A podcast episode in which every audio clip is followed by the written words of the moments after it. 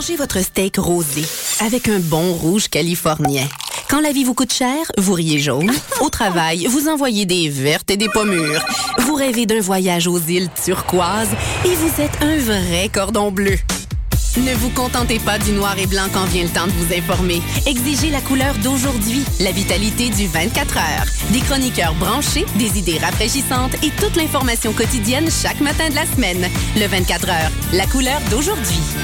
La 32e édition du Festival international du film sur l'art, le FIFA, présente du 20 au 30 mars prochain 270 films provenant de 34 pays. 11 salles montréalaises se regroupent pour vous offrir une incursion au cœur de la création artistique internationale. Nous vous invitons à la plus grande manifestation culturelle du genre au monde pour y découvrir des œuvres filmiques s'intéressant à des disciplines aussi variées que l'art contemporain, la musique, l'architecture, la danse, le cinéma et la littérature. Plus d'une vingtaine d'expositions, rencontres et autres événements spéciaux sont aussi au programme. Pour de plus amples informations, consultez le www.artfifa.com. Les productions Nuit d'Afrique présentent la huitième édition des Silidors de la musique du monde. Les Silidors, la distinction musicale souligne le talent des artistes de la musique du monde, vous invite à découvrir 36 groupes. À travers cette unique vitrine, venez voter pour vos artistes coup de cœur. Jusqu'au 16 avril, tous les mardis et mercredis, au Club Balatou, dans le cadre de concerts gratuits. Les Silidors, le prix du public qui fait grandir le monde. Pour plus d'informations, consultez le Mesdames, messieurs, les amèches, vous écoutez Choc pour sortir des ondes.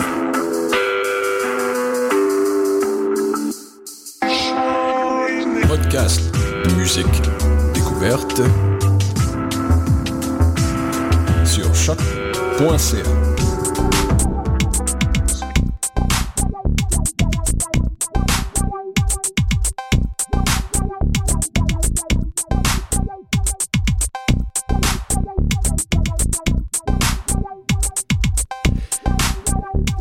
Hum, hum. Mesdames et messieurs, oui, oui, les popeux, bonjour. Vous êtes sur choc.ca et vous écoutez le podcast, la version podcast de Pop en stock. Au cas où vous ne le sauriez pas, je me répète, Pop en stock, c'est l'extension de la revue numérique qui porte le même nom, unique en son genre sur les internets francophones. C'est un ouvroir de théorie culturelle et un espace de vulgarisation pour les études les plus pointues portant sur la pop, tout domaine de fiction populaire contemporaine confondu. Cinéma, bande dessinée, cyberculture, vous êtes avec vos animateurs, euh, au micro en ce moment, Francis Ouellette, avec Jean-Michel Berthiaume. Oui, bonsoir. Et avec notre chroniqueuse qui nous revient d'outre-tombe après sa participation à, nos, à notre triptyque et même avec un addendum, si je me dois te dire. On a fait une émission de plus avec elle euh, sur H.P. Lovecraft, Léa Océran. Bonjour. En même temps, ça noue la boucle et la cyclicité dans laquelle nous sommes coincés, que tu reviennes parler. Je- en, en- en quelque part, j'ai l'impression que cette émission existe pour le genre d'exercice qu'on va faire aujourd'hui. En fait, euh, dimanche dernier se terminait La Bombe. La bombe incroyable de huit épisodes sur HBO qui était True Detective. Et pendant deux mois, un temps record, en un temps absolument record, cette nouvelle série de deux illustres inconnus dont le pitch de vente initial euh, était d'abord et avant tout, reposait d'abord et avant tout sur le, le casting qui avait accepté aussi pour que le projet existe de devenir des producteurs. On parle évidemment de Matthew McConaughey et de Woody Harrelson. On parle d'une série qui, en l'espace de deux mois, a généré des torrents de théories, d'argumentation, de spéculation, d'échanges fiévreux, de parodies, de mèmes, de mash-up et des sites web de fans. Et oui, vous allez me dire, ouais, mais attends, attends, là, tu parles de télé essentiellement. Non. Non. Oui, certainement, il y a eu ça par rapport à Lost, il y a eu ça par rapport à une, quand même une certaine pléthore de séries télé ces dernières années, mais jamais de manière aussi philosophiquement fiévreuse que sur True Detective. Moi, personnellement, la dernière fois que j'ai vu euh, ce genre d'ampleur-là, je l'ai vu autour de Twin Peaks seulement, puis là, il faut reculer. Mais Twin Peaks, le, le, le, le mystère, savoir qui a tué Laura Palmer, c'était the toast of the fucking town. Tout le monde avait cette théorie, tout le monde en parlait, tout le monde accusait, tout le monde voulait savoir, et c'était euh, ce qu'ils appelaient D'ailleurs, ils disent dans le DVD du box set, euh, ça a généré des water cooler episodes, c'est-à-dire que les gens les- au travail parlaient de cette série télé-là. Moi, pour, pour moi, True Detective a, a obtenu un statut de culte instantané pour cette raison-là. On est dans un territoire euh, comparativement à Lost, Heroes et même X-Files, on est dans un territoire qui est fiévreux. Euh, c'est avec une fièvre que les gens se sont appropriés ce show-là, euh, qui ont décidé de le déconstruire, de faire des théories. Et il faut voir maintenant que le show est fini comment tout le monde est absolument divisé sur ses convictions personne ne s'entend. Ben oui, il y a des gens qui s'entendent, mais il y a, ici, il y a quelque chose comme 10 théories out there. Elles sont complètement à l'opposé. Et les gens ont des arguments tout aussi probants d'un bar comme de l'autre pour défendre leur vision du show. N'est-ce pas, Jean-Michel? Absolument, absolument. Et je tends euh, à vous diviser, même entre vous, aujourd'hui. Avant de commencer, considérons rapidement la corrélation qu'il y a à faire avec Twin Peaks. Juste un peu. Euh, parce qu'elle est, euh, elle est faite assez allègrement sur, sur les réseaux sociaux et sur Internet, mais c'est quand même intéressant à souligner. pour commencer, une série qui tourne initialement sur l'élucidation d'un seul et unique crime. Mhm. Qui a tué Laura Palmer, même chose, une structure similaire en quelque part. Une, une enquête qui sera longue et qui va traverser des années. Euh, une approche de la télévision qui est cinématographique beaucoup plus que télévisuelle, dans laquelle on fait de l'expérimentation visuelle. Une longue et fascinante excursion le long d'une communauté où on mhm. croise les habitants d'un village jusqu'à devenir profondément inquiétés par chacun d'entre eux.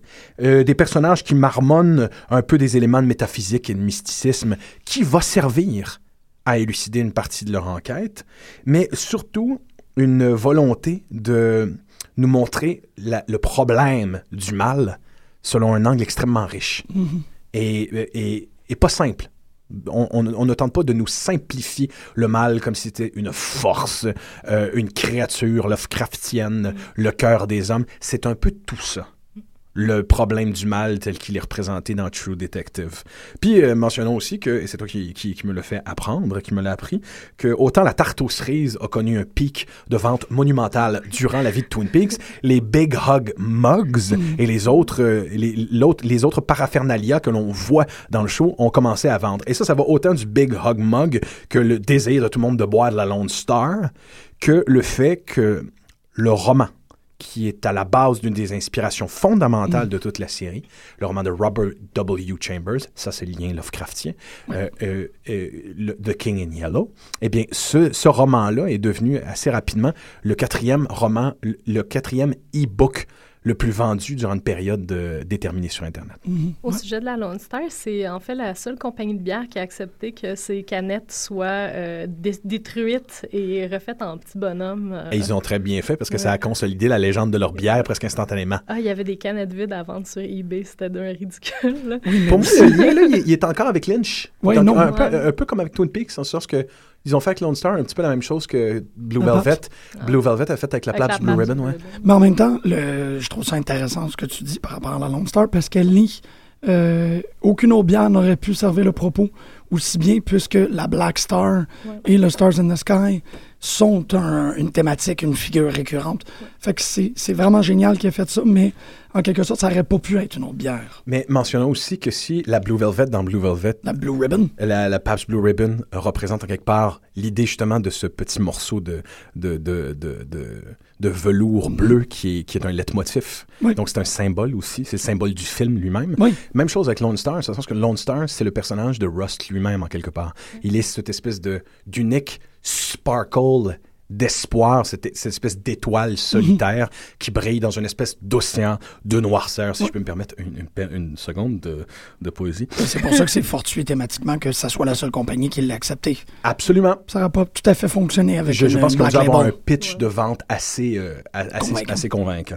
Donc, évidemment, cette semaine, il y aura quelques spoilers, des gâcheux. Si vous n'avez pas écouté l'émission, on vous garantit que jusqu'à 30 minutes, vous pouvez l'écouter. Mais vers la fin de l'émission, évidemment, on n'aura pas le choix de spoiler un petit peu the shit. Donc, pour le restant de l'émission, euh, des anecdotes, des théories pour comprendre un peu plus le show, euh, nos opinions et qu'est-ce qui en retourne de ce phénomène de société instantanée qu'est True Detective. Euh, dès l'intro, je ne sais pas si vous êtes d'accord avec moi, mais moi, HBO, le travail analytique d'un show de HBO commence avec la scène d'ouverture. Depuis 15 ans, HBO se redéfinit constamment et c'est des, des œuvres d'art en soi. Donc évidemment, dès les- le premier épisode, tout le monde spéculait sur le sens de la chanson écrite par Burnett. Euh, tout le monde faisait l'analyse évidemment des symboles de la scène d'ouverture et c'est important parce qu'on y voit des scènes de la série, comme c'est souvent le cas avec HBO. Oui. Mais on y voit aussi des leitmotifs symboliques très très importants.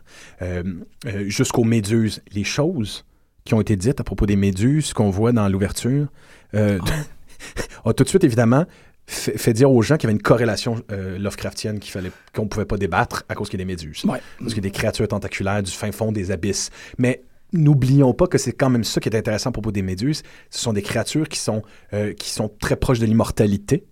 Euh, euh, S'il y a une telle chose que le gène de l'immortalité qui existe, elle existe dans les méduses. Et ce sont des créatures qui habitent, euh, sous- il y a certaines espèces de méduses qui habitent les profondeurs abyssales où nous, les êtres humains, nous ne pouvons pas aller. Donc La- le symbole est fort. La même chose est dite à propos du euh, Tiny Bikini Red, White and Blue euh, du drapeau américain aussi. Oui? OK. D'accord. Non, mais c'est vrai. Je- non, je suis d'accord. Je suis d'accord. C'est pas, oui, c'est pas un bikini. hein. Non, mais c'est ça, mais ça a un, ça a un C'est un, Terme. c'est un Vegas suit. en merci. Un Vegas suit. Hein? C'est c'est ça. Hein? There you got that on, right. on hein? fait confiance aux experts. Merci, parce que là, Et bon, après la scène d'ouverture et euh, la chanson avec des, des- des thèmes un peu cryptiques, euh, évidemment, qui utilise beaucoup d'images invoquant les éléments. On y reviendra. bien dit. On commence le premier épisode et d'entrée de jeu, on a l'impression qu'Alfonso Cuaron est à la réalisation et que Cormac McCarthy a écrit le putain de, le- les putains de dialogues. D'entrée de jeu, évidemment, beaucoup de personnes ont fait les corrélations très naturellement avec No Country for All Men. Euh, L'idée est là, évidemment, l'entrevue euh, qui relate plusieurs années de- de- d'enquête que l'on ne voit pas définitivement, qui est en quelque chose, quelque chose qui nous est montré. Donc l'histoire dans l'histoire. Ouais, qu'on voit subjectivement, en fait, quand on est exposé euh, dans les sept, six premiers épisodes, on est exposé à la perspective du narrateur sur les événements. Absolument. Et même, on pourrait aller jusqu'à une certaine idée des Ferrachomon. Euh, Oui, c'est exactement ça. C'est ça, c'est que c'est totalement subjectif que seules les personnes qui y sont peuvent raconter ce qui est arrivé. Exactement. Donc, évidemment, l'auteur n'a pas travaillé vraiment en télévision. Euh, c'est d'abord avant tout un gars qui a écrit un roman, un roman policier. Euh, euh, Fukunaga a, a réalisé évidemment Sin Nombre, ce qui fait que Matthew McConaughey a voulu, donc a accepté de participer au projet. Tout pourrait être terriblement statique durant le premier épisode de True Detective, mais ne l'est pas à cause de la maîtrise physique des comédiens, qui ne sont pas statiques. Chacun de leurs tics, chacun de la façon, chacun des mouvements qu'ils font, la façon qu'ils ont de La s'approprier mâchoire de Woody Harrelson. la mâchoire de Woody Har- Har- Har- Harrelson, la façon qu'il a d'être... Autant euh, euh, Woody Harrelson est un génital et un ventru dans la théorie théâtrale du- des positions du corps, autant évidemment euh, Rust est un cérébral et un poitrinaire. Donc quelqu'un qui a un monde intérieur, mais qui n'extériorise pas beaucoup les choses. Pourtant, c'est lui qui excelle à la violence Oui. dans sa cérébralité, s'il y a quelqu'un qui est un esthète, un poète dans l'art de la violence, c'est clairement lui. Et tout se fait par rapport à cette violence-là dans une, une conscience de l'économie. Euh, c'est ça. C'est ce qui fait en sorte que c'est un artiste martial redoutable, c'est que il sait exactement où peser. On a l'exemple quand il, quand il prend les mains Ouais. euh, à- aux cases, c'est que Ross n'a pas de besoin de démontrer une grande force physique. Il a juste à très précisément savoir où peser. C'est essentiellement son pouvoir. On- parce sait rappelle- où peser, même en conversation, même en dialogue. Il sait exactement où mettre le doigt pour réduire une personne à son expression Je suis d'accord. la plus simple. Il utilise vraiment la violence, par contre, en dernier recours. Il va, Mm-hmm. il va euh, par exemple, moi, une de mes scènes préférées, c'est la scène où il va demander euh, dans un garage les directions pour ce qu'il appelle un bunny ranch, en fait. C'est les, euh, des, euh, des prostituées qui habitent dans un... Dans un Une shed. ouais, c'est ça, une espèce de shed, là. Euh, puis d'abord, il Qui a va un leur look demander... très sectaire aussi à la oui, base. aussi, là. Ben, c'est des maisons, c'est ça, c'est des maisons mobiles. Euh, puis il va d'abord demander, là, il revient, il enlève ce- son veston, sa cravate, Monte, puis là, ses il, il remonte ses manches, puis là, il retourne à l'intérieur, prend le coffre à outils, et là, commence à tabasser les, les Mais deux c'est- garagistes. C'est effectué ce moment-là comme une besogne. Oui, oui, c'est un oui. travail à faire. Puis même le- la, la face de Woody Harrelson pendant ce temps-là, il est comme, ben, de- du personnage plutôt Marty Hart, euh, il est comme, ah ben, nous avons eu l'information, tu sais. C'est- Oui, c'est- on ne demande pas comment. Non, il demande pas comme, ben, il a sûrement entendu comment, mais il, était, il était dans la voiture pendant que ça se passait. Puis j- j'irais même jusqu'à croire qu'il l'a vu comment, parce qu'il reproduira cette, euh, cette technique de froid glacial par rapport à la violence lorsque viendra la scène dans le stationnement plus tard. Ah, Il fait exactement Ouais, la même chose. Il arrive à son bureau, il enlève la chemise, il enlève la cravate. J'aime bien. Il y a beaucoup d'études qui est fait de Cole par Marty. Donc, le oui. jeu physique et l'interaction physique, au-delà du texte euh, écrit par Nick Pizzolatto, est magistral chez les comédiens et joue beaucoup, Ouais. et joue pour beaucoup dans cette série-là. D'entrée du jeu, ce premier épisode, on se dit qu'on va être dans le procédural, on se dit qu'on va être dans ce genre qu'on appelle le Southern Gothic, qui va avoir des, euh, des éléments de mysticisme sous-jacent et d'ambiance sous-jacent à cette histoire-là. Et on est entièrement satisfait. Dès qu'on trouve le corps sacrifié de façon cultiste d'une femme, d'un corps de femme qui porte, à, à qui on a sur, sur laquelle on a monté des serres, on se dit, bon, OK, un élément de culte des tueurs en série, on a déjà vu ça.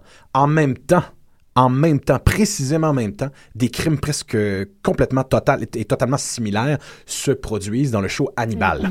Ex- Et, et ce motif-là, évidemment, du, du meurtre avec des, fait avec des serres, on le retrouvait déjà dans Hannibal. Il y a des corrélations assez effarantes à faire entre les deux.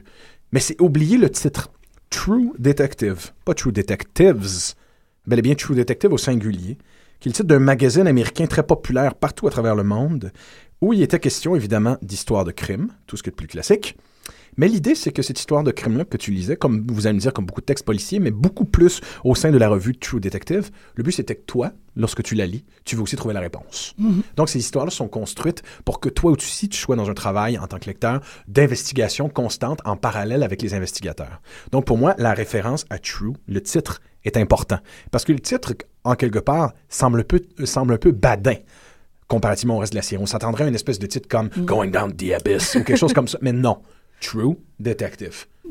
Ben en fait, ça- en même temps aussi, je pense que c'est une belle façon de ne pas euh, personnaliser le titre, notamment avec l'ambition de faire deux, trois, quatre saisons qui varient par rapport à leur. Ouais. euh, c'est c'est mieux de garder un titre neutre. Je suis d'accord. Moi, c'est plus, plus le tagline, en fait, qui m'a accroché. Man is the cruelest animal. Exactement. Le tagline donne le ton de la série. Mhm. True Detective, euh, le titre lui-même, justement, est assez générique, mais il se répond d'une vieille tradition. Oui. Donc, l'histoire policière où la participation du lecteur dans l'élucidation du crime est vitale Ouais. pour avoir du plaisir à la lire. Et c'est ce qui est arrivé sur Internet. là. Mais visiblement, hein, ça a fonctionné de façon magistrale. Et ça, alors qu'on se croit être dans le policier, dans le procédural pur et simple, avec un tueur en série, le deuxième épisode nous arrive avec une référence qui a enflammé l'Internet. On a nommé The King in Yellow, le roman de Robert, W. Chambers. Tout le monde a frissonné. Tout le monde se lançait dans des théories euh, à propos des implications et des symboles Lovecraftiens qu'il y aurait dans la série. Mentionnons que si je dis Lovecraft, pour ceux qui n'ont pas écouté nos émissions sur Lovecraft ou qui sont des néophytes, euh, c'est que c'est un des romans qui ont inspiré le plus Lovecraft dans l'art de ce qu'on appelle la description de l'horreur cosmique. Euh, D'ailleurs, The King in Yellow a été nommé et incarné et syncrétisé dans le bestiaire de créatures et de démons cosmiques de Lovecraft, sous le nom d'Astur. Par contre, Et la- le, le tateur de. ah. Le d'Emalion King aussi. Euh, c'est ça, je me trompe pas. euh, ben, de Malion King. Oui, Oui, oui, exactement. en fait, et aussi donc la ville de Carcosa, la ville fictive, qui sera tout autant mentionnée dans la série que King in Yellow. Euh, ce qu'il y a de particulièrement important aussi à mentionner, c'est que oui, euh, Carcosa et Astur, de son nom tel qu'on le trouve chez Lovecraft, nous proviennent de Robert W. Chamber, mais on, on le trouvait déjà à la base chez le grand maître américain du fantastique, Ambrose Bierce, simplement nommé. Donc, il est important de mentionner que ces personnages-là, ces concepts-là, c'est-à-dire Carcosa et The King in Yellow, ont, ont hanté ou ont habité trois auteurs et ont traversé euh, le, le bestiaire de trois auteurs de fantastique. Évidemment, en atteignant une certaine forme d'apogée conceptuelle sous The King in Yellow de, Robert W. Chambers.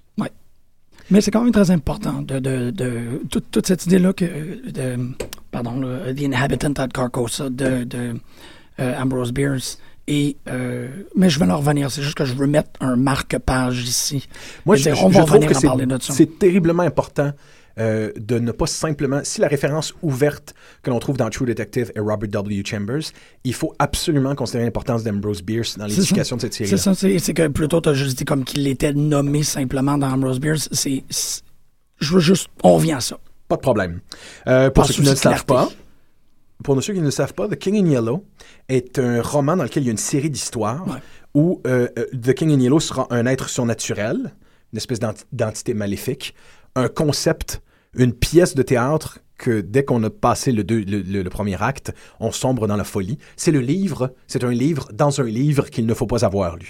Une idée très importante de fractalité ici, qu'on va retrouver aussi dans la série. L'idée d'histoire dans l'histoire. Aussi l'idée qu'il y a un signe jaune, donc des symboles qu'il ne faut pas avoir vus. Euh, et ce symbole-là prendra souvent la forme, donc, dans la série, d'une spirale. Très importante parce que c'est à relier aussi donc avec les théories de physique quantique que la série euh, euh, développe avec beaucoup de brio. Donc à partir de cette référence-là, la fièvre jaune Non. pogne que le Chris sur les internets. Ça n'a même pas de maudit bon sens comment les spéculations parlent de tout- pa- vont de toutes parts et elles vont de qui a tué dans l'univers de True Detective? Une secte criminelle qui utilise un cover pseudo-mystique pour faire des activités.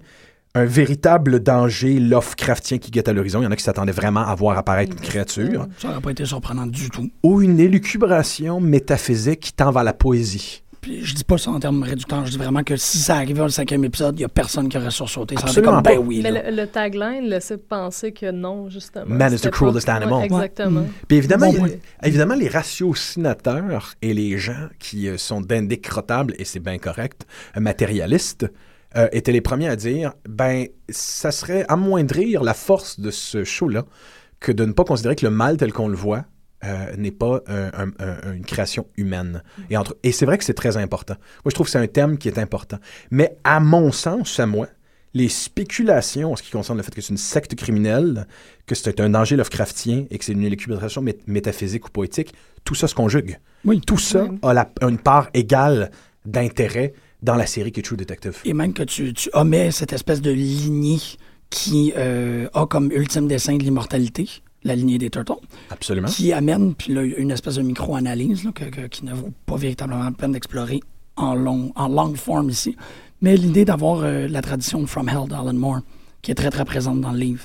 Cette idée d'avoir un personnage qui est euh, à l'emploi d'une institution politique et qui doit faire tout le travail, tout le dirty work, mais tout le, le travail d'assassinat, tout le travail de, de ménage pour des raisons spirituelles et physiques. Et, Ouais. et- et non, pas physiques, mais oui, en quelque sorte.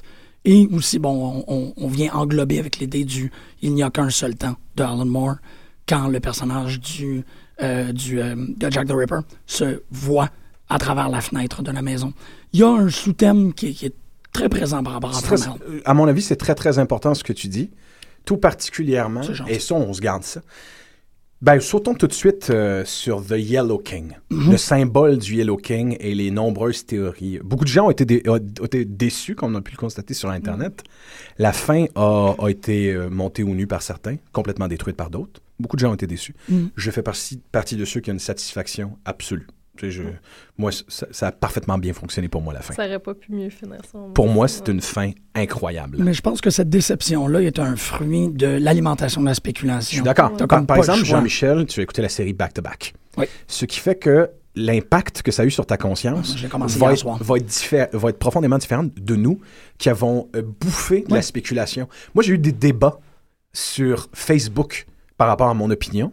Euh, du, du show avec des avec des gens qui euh, avec une personne qui donnait des traits Gauthier Langevin des mystérieux donnants en fait et de Front Froid du collectif Front Froid qui donnait des explications que je, je trouvais tout à fait logiques et avec lesquelles j'étais d'accord et qui étaient en opposition avec les miennes Mhm. mais que, euh, que après un bout j'ai commencé à considérer que tout ça était conciliable dans la structure narrative même euh, du show Ben, il va Mais- même avec la conversation qu'on a eue en préparation de l'émission, toi et moi. Absolument.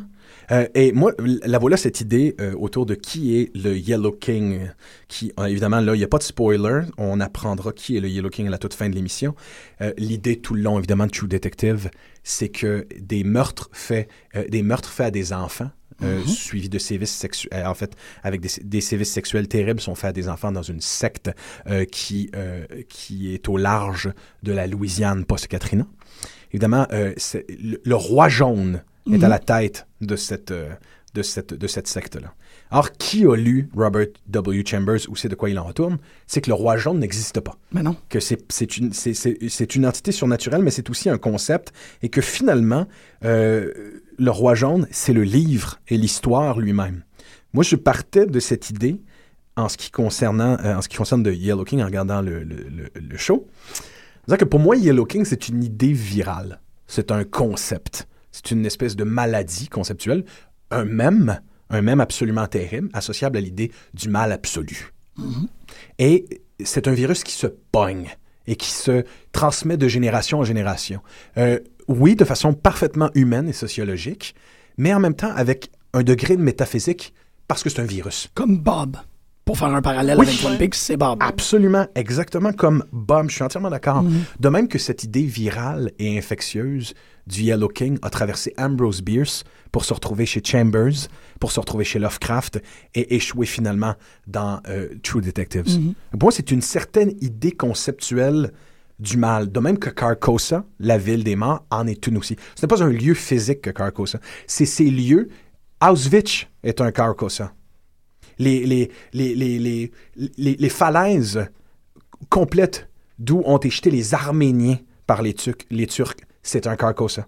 Le Vietnam, c'est un Carcosa. C'est ces endroits où il y a des concentrés monuments.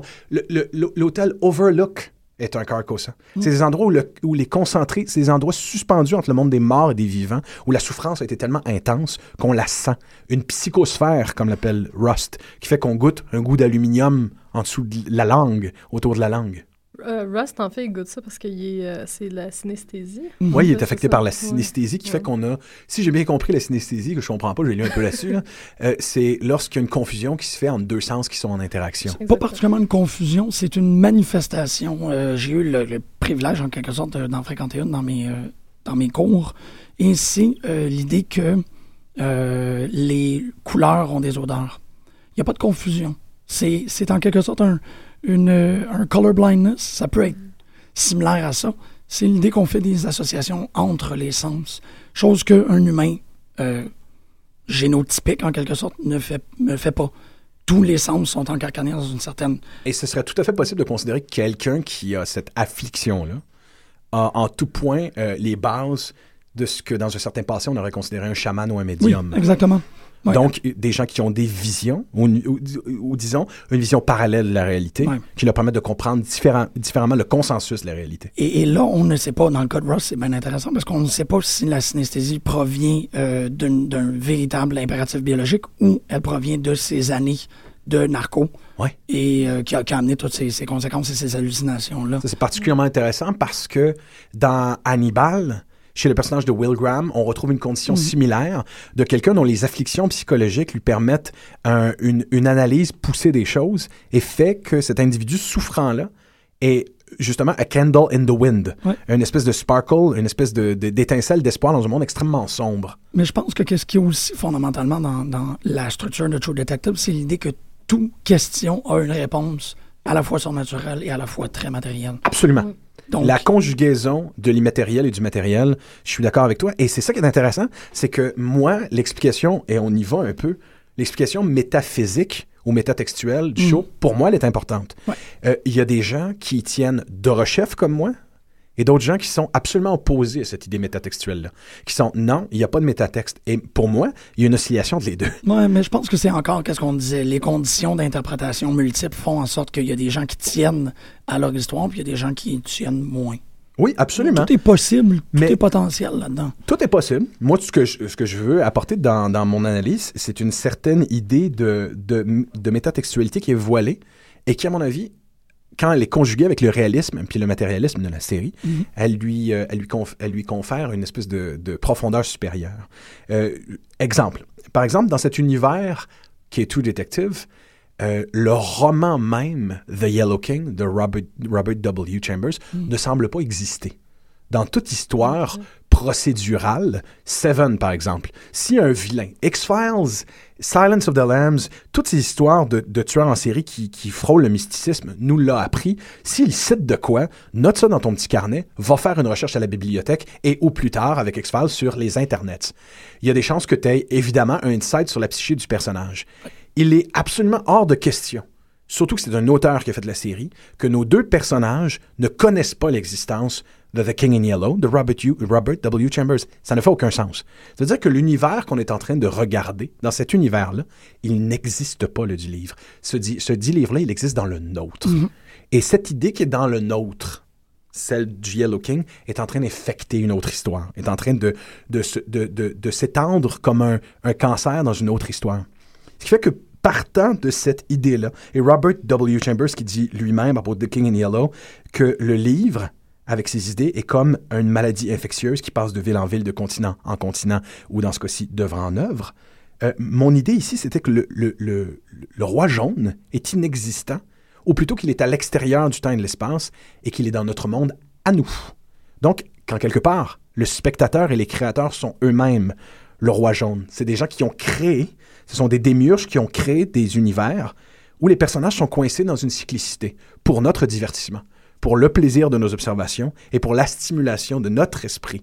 Donc, en regardant le show, lorsque Rust, moi, c'est une impression que j'avais d'entrée de jeu en le regardant, et quand Rust se met à faire des membrane theory et à parler de la notion de cyclicité, justement, d'un univers plat, euh, d'un univers qui se voudrait sphérique, mais perçu de l'extérieur du temps et de l'espace, devient un monde plat, un monde en deux dimensions. Difficile de ne pas voir en quelque part, si on veut bien, euh, une idée de bidimensionnalité, donc de personnages plats, de personnages qui sont d'ombres qui sont projetés sur la caverne des idées, la caverne de Platon en quelque part. Et même Jake Dion, qui aurait dû être avec nous aujourd'hui, mais qui est terriblement malade, on dédie cette émission, Jake, euh, disait qu'en quelque Peace. part, le, le monde circulaire ici, c'est même le DVD. C'est ce qui contient l'univers au complet et qui va recommencer à tourner et à te raconter la même histoire. Je ne dis pas que cette idée-là est l'idée dominante qu'on retrouve dans euh, True Detective, mais je dis qu'elle n'est pas inconciliable Non, c'est ça, avec non. les idées matérialistes Exactement. de l'émission. Oui, moi je suis totalement d'accord avec ça, que si- qu'il y a pluralité d'interprétation. Il y a beaucoup de moments d'ailleurs, Jean-Michel, où euh, Rust observe à travers, il y a un moment euh, magnifique où Rust observe dans une série de brindilles qui ressemble évidemment à une espèce de, de wormhole ou de porte qui s'ouvre dans un autre monde. Donc il, il regarde dans cette fameuse abysse nietzschéenne proverbiale et comme s'il regardait de l'autre côté. Et la scène suivante, tout est filmé, parce que la maîtrise physique de Fukunaga est très importante ici, tout est filmé comme si quelqu'un, un spectateur extérieur, est en train d'observer Rust de l'autre côté d'une fenêtre. Ouais. Rust est en train de tenir cette espèce de, de, de- de cage à âme euh, en, sous forme de brindille. Il la soulève dans un rayon de lumière et la caméra se positionne derrière une fenêtre et observe doucement ses gestes et laisse planer le doute. Le regard qui est là, c'est le regard du réalisateur, mais c'est le regard que nous prête le réalisateur. Nous observons. Nous sommes la créature en train d'observer Rust. Mais tu, tu- autant que tu l'analyses très très bien, cette scène-là, elle a servi comme pivot pour une multiplicité d'interprétations. Absolument. Notamment par le fait que c'est la première apparition des étoiles noires. Ouais. Et donc, on dit... La, la deuxième avec les tatous qu'on trouve dans le cou. C'est bon, ça. Ouais. Euh, que j'aurais pas vu, mais euh, et qu'on on est poussé à croire que c'est là où ce se retrouve Carcosa. Brouiller les pistes dans toute bonne histoire de True Detective aussi. Hein? Oui, mais c'est ça. C'est essentiellement ça aussi. Là. Il faut connaître le moteur euh, narratif de l'histoire, puis c'est de, de, de faire un. Je, je vais dire de tirer des bouts de ficelle partout, puis de dire, ben, suis-les à ta propre. euh, à ton, à ton propre risque, parce qu'on on ne les bouclera pas tous. Avec une deuxième écoute, moi, je me suis rendu compte que dans le premier épisode, on nous donne pas mal tous les indices pour Absolument. qu'on puisse euh, résoudre l'enquête au complet. Même, même lorsque Rust sent le long de sa langue ce qu'il appelle la psychosphere et qu'il sent qu'il y a un concentré de mal dans l'espace où il se trouve, au dernier épisode, il retrouvera cette impression-là. Une espèce d'impact, euh, une espèce de, de- de- de- d'analyse presque chamanique que le personnage fait, où il sent le mal comme une force. Puis ça, c'est là que le thème Lovecraftien qu'on trouve chez Chambers est récupéré euh, dans True Detective. Cette idée que oui, le mal est une force qui est créée par les hommes et qui est perpétrée par les hommes. Il y a une cyclicité du mal qui est passée de génération en génération. Oui. Certes, mais il y a quelque chose de philosophiquement compliqué à comprendre à propos du mal qui transcende ça. Euh, il y a peut-être quelque chose qui ressemble à une force autour de l'idée du mal. Euh, cette idée-là, Rust y croit aussi en quelque part. Autant il est un nihiliste total, total et complet, il arrive à sentir le mal dans l'espace physique comme si c'était une force, une odeur, un parfum ou un vent. Moi, je relis ça et je trouve ça vraiment très important au, personnage d'Astur, au démon Lovecraftien d'Astur, qui, est qui est un élémental euh, du vent. Le mal ici se sent, se déplace dans le vent. Il y a cette scène fabuleuse où il y a une espèce de, de spirale qui se forme Mhm. dans le vent. Ouais. Tout est dans le vent. En fait, le dernier, les corbeaux. Oui, aussi. Il y a une dernière ligne, la dernière ligne de, la chanson d'ouverture, c'est And the wind will be my hand. Donc, cette dimension-là, cette idée-là, c'est dans le vent, c'est rien finalement. Le vent, c'est rien. C'est pas visible, mais pourtant, c'est une force, puis elle est là. Le mal n'est pas comme le feu ou l'eau. Le, le mal est comme le vent. C'est une force qui se déplace et qu'on ne voit pas. Mais on peut la sentir. Du moins, Rust la sent sur sa langue. Ouais. Comme un parfum, comme une odeur. Donc, ça, c'est pour la dimension métaphysique pour moi. Mais ça, ça, ça n'empêche pas le fait que Non, le thème le plus important, au-delà de toute euh, volonté de lire ce show-là de façon métatextuelle, ce qui fait juste con- conférer plus de, de force, c'est que la cyclicité de l'histoire, c'est aussi la tragédie du drame de l'abus qui recommence et qu'on passe de génération en génération. J'ai lu un post euh, sur Internet, euh, deux en fait, qui suggèrent que, comme tu disais, euh, Léa, tout à l'heure, True Detective n'est pas un show qui donne une- la grosse part du lion à des personnages féminins intéressants. Non. It's a man's show. C'est même une bromance au sommet. Et euh, donc, il y a même un texte que, que tu mentionnais tout à l'heure qui s'appelle Cool Story Bro pour parler de cette histoire-là. Il n'y a pas de mal à ça de faire une histoire, à mon avis, qui, qui a des personnages féminins absolument absents et faibles, puis faire une histoire d'homme qui est puissante. Mais en même temps, euh, le vrai thème, euh, tel que le, di- le disent bien des gens sur Internet, c'est euh, évidemment l'échec de la l'échec à la paternité. Ce sont tout ce qu'on voit en quelque part dans cette immense histoire qui est True Detective, ce sont des pères qui échouent à protéger leurs enfants du mal et du danger. J'ai même entendu une lecture que je trouve très brillante qui suggère que symboliquement, c'est la façon dont les États-Unis traitent la Louisiane, ce manque de paternité-là. J'aime cette idée-là, je la trouve très très forte. Comment la Louisiane a été abandonnée à elle-même et que c'est maintenant un endroit qui pourrit, qui est en- où tout remonte en surface. Je trouve que le symbole est beau. Mais pour moi, ça, ce n'est pas, ça, ça ne confère pas nécessairement des faiblesses à ce show-là. C'est du vrai de vrai noir. Oui, c'est ça. C'est ça. C'est de, forcer ou du moins de, de mettre en évidence le fait que tu es en train d'écouter un hard-boiled. Oui, parce que c'est ça qui est chouette. Moi, je voulais y voir du- du- de la métaphysique et de la métatextualité, et je n'ai pas été déçu jusqu'à la fin. Toi, tu as voulu y, vo- y voir un noir hard-boiled tout à fait euh, matérialiste, et ça a passé aussi. Ben, le show n'a rien perdu de sa qualité. C'est notamment par le fait que la première exposition que j'ai eue à cette, euh, à cette série-là, c'est à travers les articles de dénonciation par rapport au traitement des femmes. Euh, le fait que les personnages sont sont effacés, ils sont, sont invisibles, mais c'est pas, ça restera. C'est pas le but de l'histoire non plus, Non, de ça. montrer des personnages forts ou comment les femmes résistent à ces- l'influence de ces deux hommes-là qui sont par moment euh, infects, mais non, vrai, ouais, par moment. Par La moment, par moment. Ouais, Oui, exactement. C'est pour ça que ça a fait comme, OK, lis-le pas comme, euh, tu sais, comme du réalisme social, lis-le non, comme... non, c'est c'est- absolument, c'est pas ça l'histoire. Non. c'est c'est la. J'ai remarqué qu'au sein de True Detective, nos deux personnages ont absolument fait la totalité de la batterie des sept péchés capitaux et ils ont brisé absolument les dix commandements, allant jusqu'à tuer. Et, et nos personnages ont fait tout ça souvent, évidemment, avec le coût, le prix de leur, de leur propre âme et de leur propre santé d'esprit, mais toujours avec une volonté d'aider leur prochain. Oui, ben, il y a quelque chose qui va. euh, quand Rust euh, dit qu'il prend un congé pendant l'enquête parce que son père est, malade, et puis que là, il y a toute l'aventure avec les Iron Crusaders, euh, qui sont ben, la gang de motards, en fait, dans laquelle il faisait partie.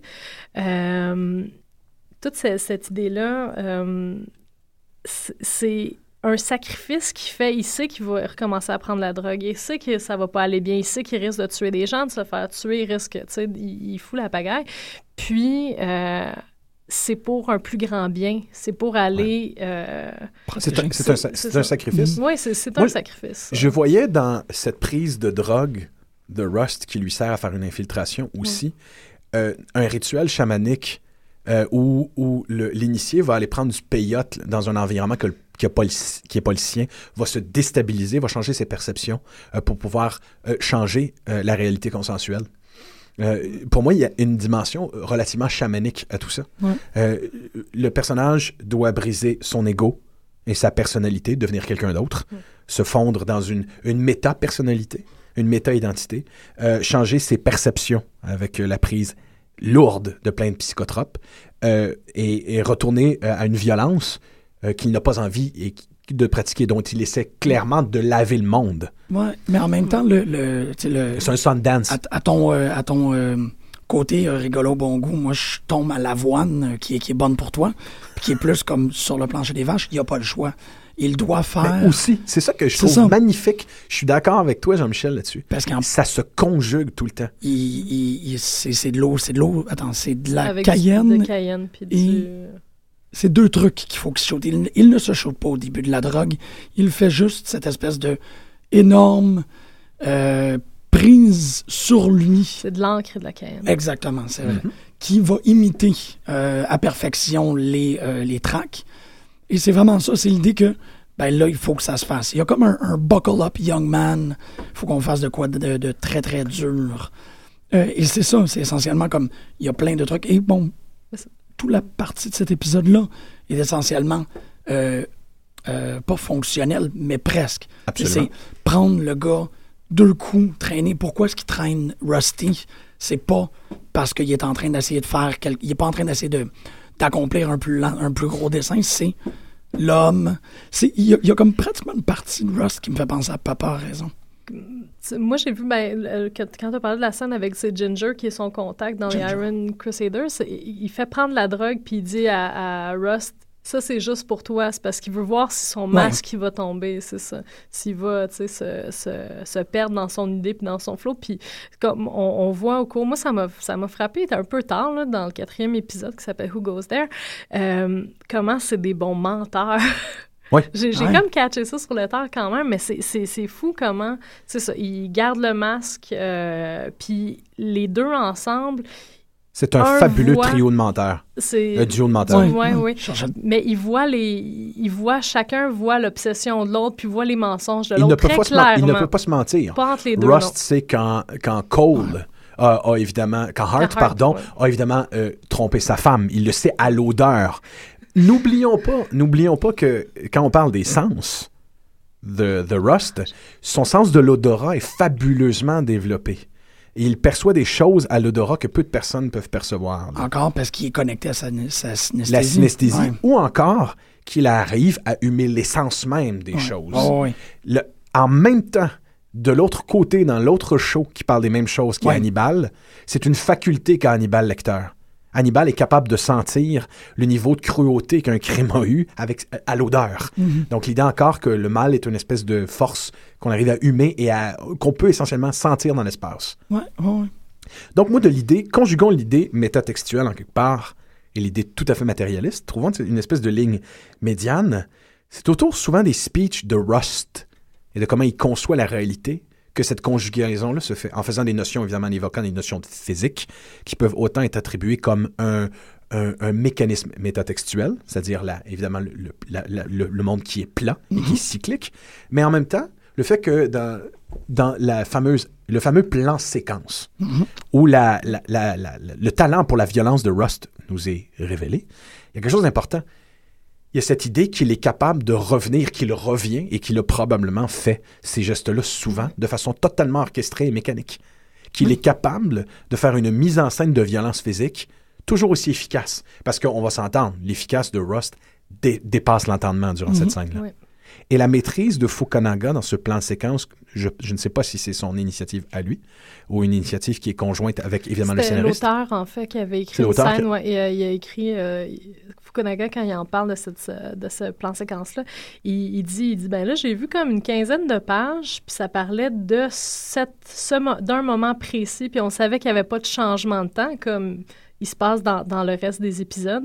Là, il a fait, oh, ça, ça va être intéressant. à- Ben, l'idée est fabuleuse parce qu'à force de regarder cette scène-là, je me suis rendu compte il y a le terme, le terme anglais que- qui s'appelle the downward spiral, c'est-à-dire d'une descente de violence qui se fait rapidement.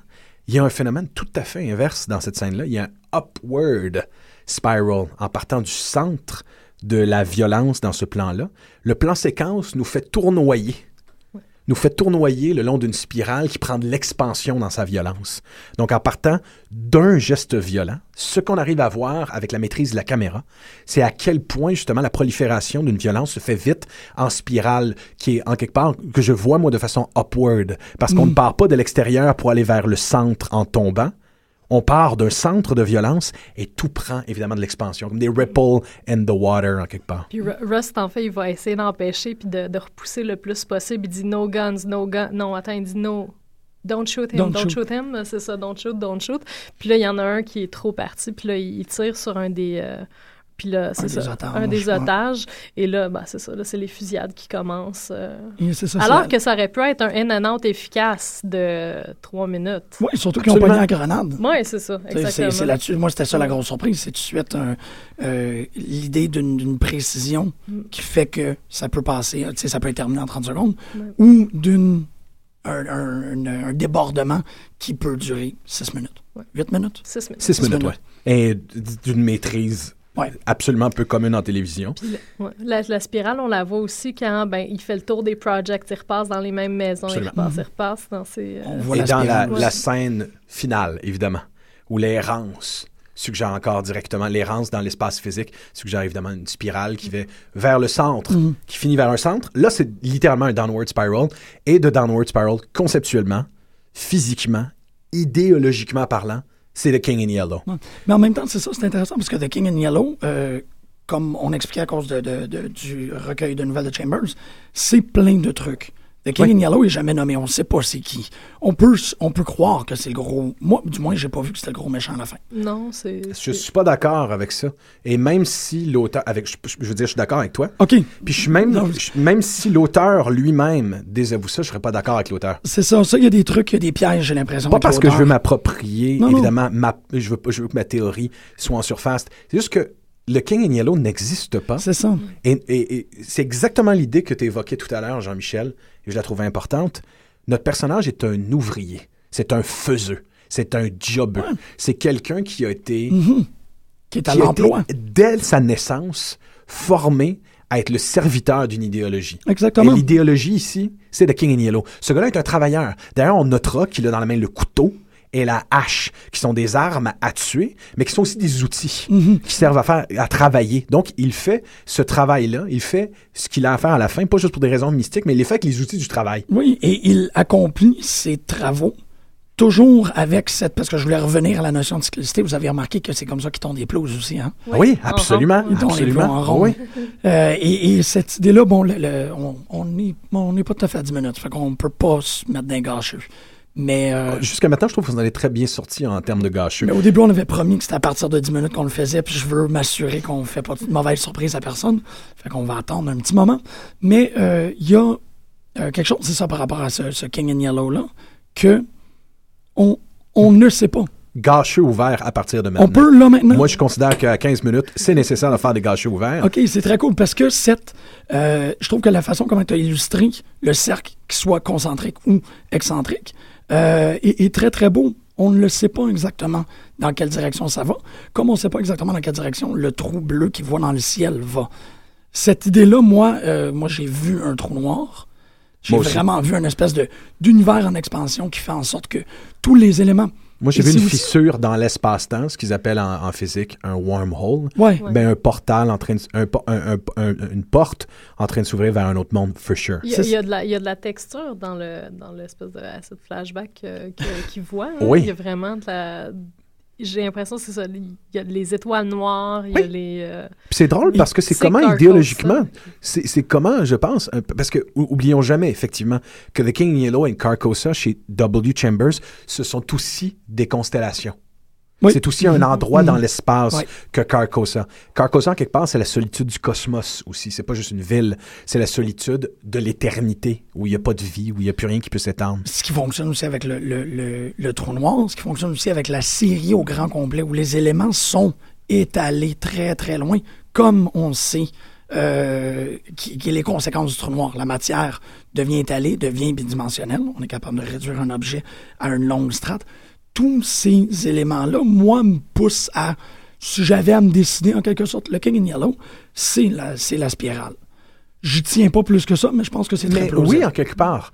C'est pas, c'est pas, c'est- cette, cette théorie-là est tout à fait viable. Oui, exactement. En ce sens que le King in Yellow, je disais tout à l'heure que c'est une idée, Ouais. un virus. Ben, si tu veux vraiment donner des contours, une forme à ce virus-là sous le micro... Ben, je veux dire, de quoi ça a l'air, une galaxie, là? Ouais, mais là, moi, je veux, je veux pousser dans la direction parce que je fais un autre paratexte, puis je fais, ben, si tu veux le nommer quelque chose, tu le nommes Uzumaki. Ah oui, Ça fonctionne. Oui, oui, là. le thème Lovecraftien avec la spirale est là pareil. Et on peut fermer Ouais, mais- là-dessus. Mais beaucoup de monde ont fait cette corrélation-là aussi, en fait. Ouais. Ne serait-ce que par le fait aussi que le, le- le réalisateur a une- le- un nom qui a une, con- qui a une connotation, bien qu'il est- je ne pense pas qu'il le soit de naissance, une- un nom japonais, Fukunaga. Euh, donc, Fukunaga. Fukunaga, merci. Et il y a peut-être que effectivement quelque chose qui fait partie de son bassin ou de sa culture euh, par rapport à Uzumaki. Ouais. On ne sait jamais. Mais de toute façon, cette, euh, cette spirale-là aussi, c'est un symbole profondément Lovecraftien. Mm. Ben, qui, qui- réutilisé. J'imagine que toute grande culture a sa spirale. Oui, C'est c'est un- c'est- c'est une forme universelle qui existe depuis qu'il y a un singe qui a mis son doigt dans, dans le sable. ben, tu vois, Donc, depuis l'existence du mal. dans la culture aborigène australienne, Oui. Euh, le tukurpa, qui est, une, euh, qui est une spirale qui est à la fois un talisman de protection euh, et à la fois un symbole qui représente une idéologie. Euh, le tukurpa, la, la spirale, c'est le symbole du monde des rêves. Mhm. Les, évidemment, les aborigènes australiens qui pensent que le monde, des, de- de- le monde du rêve et le monde, le monde éveillé, ce sont deux vies qui sont vécues de façon parallèle. Donc, l'idée que la vie est un songe dans True Detective, la spirale le convie, le convie jusqu'à jusqu'à ce symbole aborigène australien. C'est- Et c'est d'autant plus intéressant, puis là, je- on y va parce qu'il nous reste plus de temps, que c'est la dernière chose qu'il va voir avant de mourir. Absolument. Absolument. Mais ce qu'il va voir. Il meurt pas à la fin. Ben, en fait, c'est ça. C'est c'est pour ça que c'était intéressant comme mission, comme projet, c'est de dire que euh, il n'y a pas de théorie assez farfelue. Puis Je pense qu'une personne euh, responsable devant True Detective est une personne qui est capable de pas mal tout accepter. Je pense que Pizzolato, bien qu'il démentit la mort des deux personnages. Moi, je démentis Pizzolato, man. Ben, c'est parce que la mort de- des deux protagonistes est d'une violence inouïe. Il y a de- très peu de chances que l'on survive à une attaque comme ça. Ça semble peu. L'idée, c'est que la, la- la fin de, ce, de, ce- de ce- de cette émission-là est un songe, en quelque Mhm. part. C'est le 6 secondes où ton cerveau est encore vivant, mais dépassé ton corps. C'est là qu'on revient rapidement, spontanément, à Ambrose Bierce. Mhm. Euh, moi, Exactement. lorsque j'ai vu la fin uplifting, que j'ai trouvé très belle et philosophiquement chargée de, de True Detective, j'ai pensé à un de mes films préférés, Jacob's Ladder. Et dans Jacob's Ladder, c'est assez frappant comment, après une odyssée d'horreur, de tristesse et de mélancolie, on a droit à une très jolie fin. On a droit à une, une fin qui, euh, qui donne de l'espoir et c'est un peu détonnant. Euh, tout le monde se disait, si ce film-là avait mal fini, ce serait probablement plus fort et je suis pas d'accord avec cette notion-là. True Detective a la même approche. Mais oublions pas une chose, euh, après un long enfer, un long, une longue souffrance, ce type de fin-là, souvent, prend une dimension profonde et importante. Et ça, on la doit. Je parle de Jacob's Ladder parce que l'in- l'inspiration première de Jacob's Ladder, c'est un texte d'Ambrose Bierce qui s'appelle, j'ai toujours la difficulté à dire en anglais, An Occurrence at Owls Creek Bridge, où il est question, pendant la guerre de la sécession, d'un soldat euh, qui voit une vie défiler devant ses yeux et qui pense qu'il vit cette vie-là, mais qu'il est, qu'il est accablé de vision et d'incompréhension de ce qui se passe dans la réalité, comme s'il rêvait et qu'il est en train, qu'il qu'il vivait un songe. Et on apprend que le soldat est coincé dans des barbelés en plein milieu de la guerre et qu'il est en train de mourir. Et que ces fractions de secondes de, de, de sa mort, il a eu le temps de vivre toute la, compli- la- la complexité et la, vie d'une- la, la richesse d'une vie complète. J'ai beaucoup de difficultés à pas voir Rust et Art en train de vivre ce moment-là en sortant de l'hôpital. Surtout que ce lieu-là, par Ambrose Bierce, c'est Carcosa. Oui. C'est ça, c'est le lieu de la, la- c'est le lieu très euh, diagramme de veine où le monde des morts et le monde des vivants overlap, Oui. si on peut dire. Oui. Fait que pour moi ça mais tu sais comme je disais, moi je tiens pas particulièrement, c'est juste l'idée que euh, au final on est euh, au- du moins quand je dis au final dans nos derniers moments, on vient être rassuré par les gens qu'on aime. C'est essentiellement ça qu'on a eu. À la fin, euh, le personnage de Woody Harrelson, en fait, euh, j'ai Soul dans la tête, mais c'est ça, c'est Heart. Heart. Euh, Heart and Cold, Heart and Soul, la chanson. Euh, Heart vient ça. être euh, rassuré par sa femme et ses enfants, pendant que Cole est rassuré par son père et sa fille. Et au final, ça se termine par Heart and Cole qui se rassurent eux-mêmes. Fait que tu mais finis par être accompagné dans la mort par tous les gens que t'aimes, Et comme et Gérard, sur le bord du Est-ce qu'ils ont besoin de mourir pour faire ça? Non, il n'y a pas besoin par Ils ont contre. pas de besoin Mais c'est là que toute la dimension dont on a parlé tout- toute l'émission Oui. de la conjugaison entre l'idée métaphysique Mm. et matérialiste se fait. Euh, S'ils sont vivants, cette fin et la, le le fait que nos personnages sortent de scène avec une différente vision de la réalité, le nihilisme que, auquel je n'ai jamais cru à 100%, euh, parce que s'il était totalement nihiliste et pessimiste tel qu'il se décrit, Rust, il ne travaillerait pas si fort à aider les siens pendant 17 ans. Et il le fait. Donc pour moi, ça n'a jamais été un pessimiste, un humaniste déçu. Parce qu'il a perdu sa fille. Oui. Et cet humaniste-là, cet humanisme-là, cet espoir-là, cet optimisme-là, quelque part, il le retrouve à la fin. Donc qu'il meure ou qu'il soit vivant, C'est pas ça vraiment qui est important. il y a une seconde vie qui s'en vient, ouais. ça, Il y a une seconde vie qui s'en vient, elle est plus lumineuse. Ouais. Au détour d'une phrase fabuleusement bien écrite et symbolique de la part de, de, de Pizzolato. Qu'il soit mort ou non, je pense que la, la clé, peut-être qu'une des clés importantes de la série se trouve chez Ambrose Bierce et que ce n'est pas nommé. Mm. Mais euh, le, premier, euh, le premier vrai, mentionnons le symbole du hibou ici, une Creek face? Bridge, le hibou que nous... Non, mais chez, dans, Oui. chez Ambrose Bierce, c'est An Occurrence at Owl's Creek Bridge. On retrouvera le symbole du hibou euh, dans, autant dans Twin Peaks euh, que, que chez The euh, owls are not what they seem. What They Seem. voilà. Fait que, avant de quitter, peut-être que c'est à Pizzolato qu'on aimerait laisser le dernier mot, en quelque part, de son propre show. Euh, il l'a dit, euh, et il l'a très bien dit, la leçon finale, en quelque part. Euh, deuxième saison, d'ailleurs, il va être question de Hard Woman, Bad Man and the Secret Occult History of the U.S. Transportation System. On verra ce que c'est. ce qu'on verra ce que c'est. Je pense que Léa joue dedans, ça se peut-tu? Ouais. Donc, je pense que la question aussi qui devient intéressante, c'est la cyclicité des histoires, le mal qui revient, euh, nos personnages coincés dans une narrative créée de toutes pièces pour qu'on les regarde souffrir. Peu importe comment on voit ça. Le véritable thème, c'est que dans notre vision de la série et de la réalité que nous avons tous en tant qu'êtres humains, on se raconte une histoire. Et cette histoire-là, on est, il le dit lui-même, on est crissement mieux de se compter la bonne. You pick your stories carefully. Si tu ne fais pas attention à l'histoire que tu choisis pour donner une définition à, la réalité, à, à ta réalité consensuelle, de graves souffrances peuvent s'en... Évidemment, si tu choisis de voir le mal à chaque coin de rue, mal il y aura à chaque coin de rue. Donc, c'est une, c'est une leçon terriblement importante de la part de Pizzolato euh, que nous servait True Detective. C'est pour ça que la fin, supposément uplifting, à mon avis, est, est importante. Absolument. Le changement du paradigme, le, ch- le changement de, ton, de ta parallaxe et de ta perspective de la réalité. J'aimerais faire une suggestion de lecture aux auditeurs qui veulent se mettre quelque chose sous la dent qui est très fort probablement une inspiration de base, non réclamée et non déclamée de la part de Nick Pizzolato. C'est un roman écrit par un Espagnol qui est un des romans euh, que j'ai préférés, moi, ces dix dernières années. Je le recommande euh, profondément. Et il est... euh, il est en lien direct. La caverne des idées, un roman d'un auteur espagnol qui faisait de la psychologie, qui s'est reconverti en policier métaphysique, qui s'appelle José Carlos Somoza, aux éditions Alfaguara.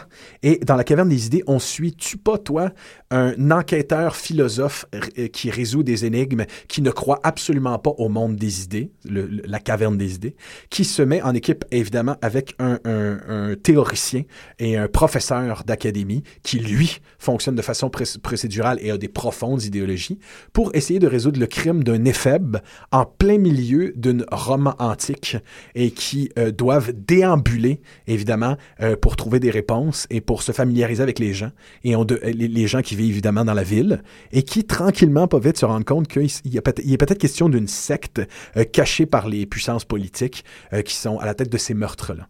Donc, c'est un roman à se mettre absolument sous la dent, qui possède d'ailleurs une des plus puissantes métanarrations euh, que j'ai vues de l'histoire de la littérature. Donc, je vous le recommande profondément. On vous souhaite une bonne semaine.